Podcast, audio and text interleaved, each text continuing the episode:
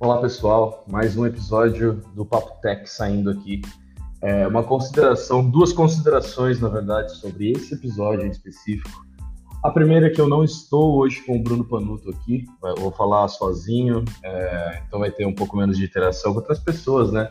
Vai ser muito mais um monólogo esclarecedor sobre alguns pontos que eu vou citar daqui adiante, ok? É, a segunda consideração é que este episódio não seria um episódio, ele seria unicamente uma extensão do próximo grande episódio que gravaríamos.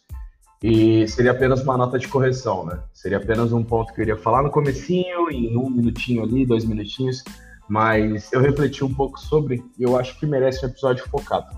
É, no último episódio, na última, na última conversa que a gente teve, sobre ingressando no mercado de TI, né, todos os problemas e desafios que a gente encontra ao ingressar numa nova empresa. Eu citei todos os desafios voltados fortemente para pessoas que têm interesse na área de exatas, na área de lógica, na área de programação, na área de desenvolvimento como um todo.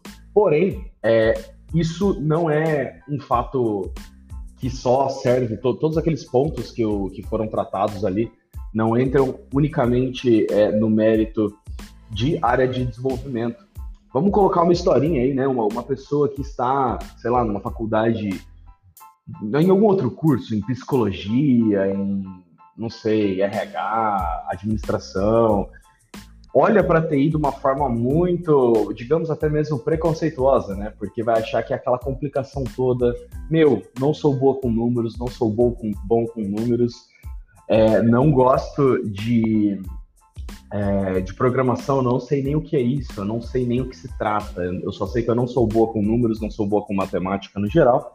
Então a tendência é que eu queira distância da área de TI. Uh, eu ouço muito isso, tá? É, e sei que muita gente tem essa mentalidade e é muito padrão.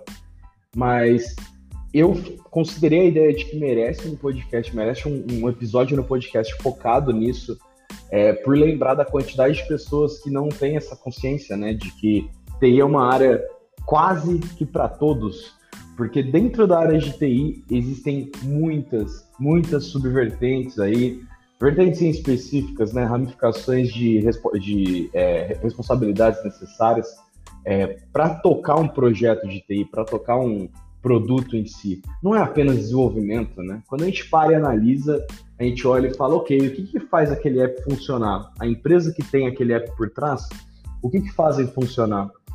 Quando a gente olha para isso, a gente pensa, ah, há pessoas que programam aquilo, pessoas que codificam aquele negócio todo, fazem funcionar. Porém, porém, entretanto, é, existem muitos outros, né? Claro que dentro de desenvolvimento existem as subvertentes de front-end, de back-end, DevOps, etc. Existem todos os caras ali que vão cuidar de partes específicas é, da construção daquele, daquele produto em si. Porém, além da construção em si, do desenvolvimento em si da aplicação, é, cada projeto, cada produto, normalmente, ele vai ter também pessoas responsáveis pelas outras áreas que envolvem aquele projeto, como por exemplo, experiência de usuário. Quando a gente pensa na área de UX, né, como é chamado é, a área que trata com a experiência de usuário, que é basicamente as iniciais do nome em inglês, é, user experience, né, é, são pessoas que vão estar muito mais focadas na parte psicológica do negócio, no estudo por trás da experiência do usuário em si, como ele vai lidar com aquela navegação e como ele vai é, considerar aquele projeto um bom projeto, um bom aplicativo, fácil de usar, fácil de entender o que, que ele se propõe a fazer. É, tudo isso não é o desenvolvedor que vai fazer, tá? Pelo contrário, né? Olhando para o padrão, muitos desenvolvedores não estão nem aí para isso. Eu vejo isso como um problema, né? Os desenvolvedores front-end, principalmente, não se importarem é, muito fortemente com a parte de UX, mas existe. Existe muito front-end que está aí para matar task e para fazer coisas conforme o que está sendo pedido. Então, nesses momentos, principalmente, são, é, são momentos onde o UX entra. Dentro de UX existem diversas ramificações também. Você tem um UX Research, Researcher, né? Você tem um UX Designer, você vai ter outras, outros estudos de UX que envolvem é, tudo voltado para a experiência de usuário. Então, se a gente pensar, você gosta de psicologia, você gosta de estudar um pouco melhor como as pessoas pensam, como as pessoas lidam com os problemas no dia a dia, isso pode se encaixar muito bem na área de TI com a área de UX. Eu acho que isso é bem legal de é, explicitar para vocês, ok? Uh, o que eu poderia dizer também sobre algumas outras áreas. Se você é da área de, é, de números, de análise, de estatística, é, etc., você também vai ter áreas de ciência de dados, mas acredito que todo esse povo que é bom com números, é bom com contas, é bom com análises estatísticas, são pessoas que já devem ter a ciência de que BI é uma ótima área para você considerar também. É, data Science, que é uma área absurdamente em crescimento e muito bem paga no mercado, provavelmente uma das áreas mais bem pagas é, na área de TI. Então, eu acredito que vai ter ciência. É, claro, eu, eu, acho que vale a pena eu citar sobre BI também, é, mas acho que o foco principal aqui é para pessoas que são mais da área de humanas e que acham que TI não, não é para elas, entendeu? Então, UX eu acho que é um exemplo muito forte nesse ponto. É, e o BI, ele não engloba pessoas necessariamente da área de humanas, mas envolve pessoas que talvez não enxerguem TI como uma área possível de atuação para o seu futuro.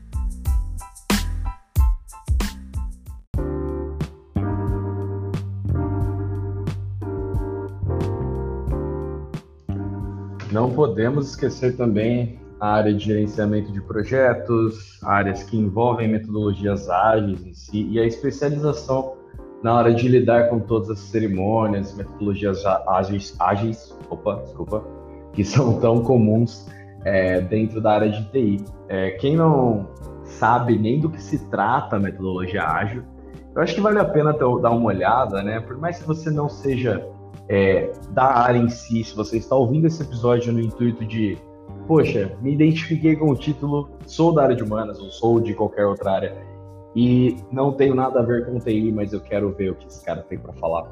É, eu acho que vale a pena pelo menos saber de forma macro, assim, de forma superficial, o que se tratam metodologias ágeis. Em resumo, né, a metodologia ágil está aí para ajudar o dia a dia do projeto, tanto das pessoas envolvidas na área de desenvolvimento, quanto para o cliente, que vai ver valor de forma rápida naquilo. Ágil não significa que vai ser feito de forma mais rápida significa que a galera vai errar de forma mais rápida, né? Porque vai trabalhar com demandas é, e situações, entregas, tudo em pequenas, em pequenas partes, em pequenas parcelas.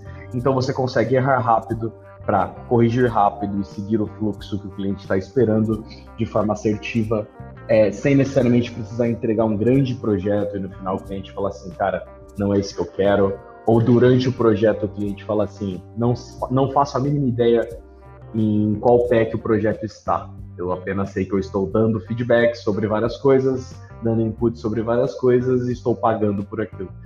Então a metodologia está aí para organizar o dia a dia na área de desenvolvimento. Então, dá uma lida sobre Scrum, dá uma lida sobre é, situações que aplicariam o Kanban também, é, entender um pouco melhor sobre sobre os ritos que envolvem tudo isso, sobre Extreme Programming.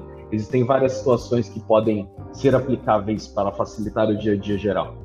Então, isso envolve é, tanto o especialista Agile, que pode ser um Agile Coach, um Agile Leader, um Agile, independentemente do nome que a empresa queira dar, né? É, pode ser o cara que é o cara basicamente que vai gerenciar todas as cerimônias, é, vai fazer com que todas as cerimônias aconteçam é, de forma consistente, respeitando prazos, respeitando tempo, etc., e cumprindo com o que ela deva cumprir de fato. É, dentro desse meio existe, como eu falei, né, o Agile Leader, etc., e existe o Scrum Master, que vai ser o cara que vai ser mais voltado para desenvolvedor, então não se encaixaria muito nesse caso aqui. Mas a gente também pode falar de o PO, que é o Product Owner, que é o cara que vai ficar muito mais do lado do cliente e vai entender o que o cliente quer para assim pedir, solicitar para os times de desenvolvimento, etc. Então é algo muito importante para se ter numa empresa também. E claro, é, o gerente de projetos, que também pode ser o gerente de pessoas. Existem várias áreas gerenciais que envolvem a área de TI e que fazem com que o projeto seja gerido de forma consistente como um todo. Então, assim, você pode analisar que só por esses exemplos superficiais que eu dei, é, você não precisa necessariamente programar, colocar a mão no código para participar de uma área que envolva um mercado tão exponencial que é o mercado de TI. Então, acho que vale a pena dar uma atenção nisso, tentar pelo menos é, conversar com pessoas da área para ver se pode ou não fazer sentido aquilo para você. E nesse momento, eu acho que pode abrir sua mente. É, o que eu gosto de citar bastante, né, como exemplo disso, eu sempre cito como, como um exemplo que aconteceu de forma empírica para mim, foi com a Larissa Ferreira, que foi quem, inclusive, é, comentou, deu essa nota de correção do meu episódio anterior, basicamente porque ela, na época, fazia faculdade de psicologia, então pode ser um exemplo prático aqui para quem está ouvindo. Ela tra trabalhava na linha de produção de uma empresa multinacional e ela, né, é, enfrentava vários problemas por estudo, dormia pouco, trabalhava muito pesado, não fazia o que gostava, é, não ganhava tão bem assim, e fazia uma faculdade que não estava empolgando ela tanto. Por mais que ela gostasse de questões de psicologia, ela não necessariamente estava é, adentro de todos os. É, querendo de fato passar por todas as coisas que ela teria que enfrentar naquele curso dali adiante, como por exemplo estágios não remunerados, né? Só isso já mata bastante porque se você não tem uma família te apoiando, você vai sofrer um pouquinho em parar de ter uma renda ali ou ter menos tempo e mais dificuldade para conseguir uma renda, já que você vai ter que se focar em estágios não remunerados pela faculdade. É, então esse ponto e alguns outros, né, de não tanta simpatia pelo curso assim, fez com que eu tivesse uma conversa com ela, exatamente essa conversa que eu estou tendo com vocês nesse episódio agora, explicando um pouquinho é, as possibilidades que o mercado de TI pode oferecer, é, inclusive para pessoas que não têm a simpatia pela parte de exatas, que é exatamente o exemplo dela. E ela gostou da ideia, ela comprou a ideia, inclusive, na próxima semana ela tinha trancado a faculdade e começou a estudar rapidinho para passar no Cotuca, que é uma escola técnica, que foi inclusive a que eu me formei, que o Bruno Panuto também se formou. E ela entrou no curso, ela conseguiu arrumar um estágio antes mesmo de iniciar o curso.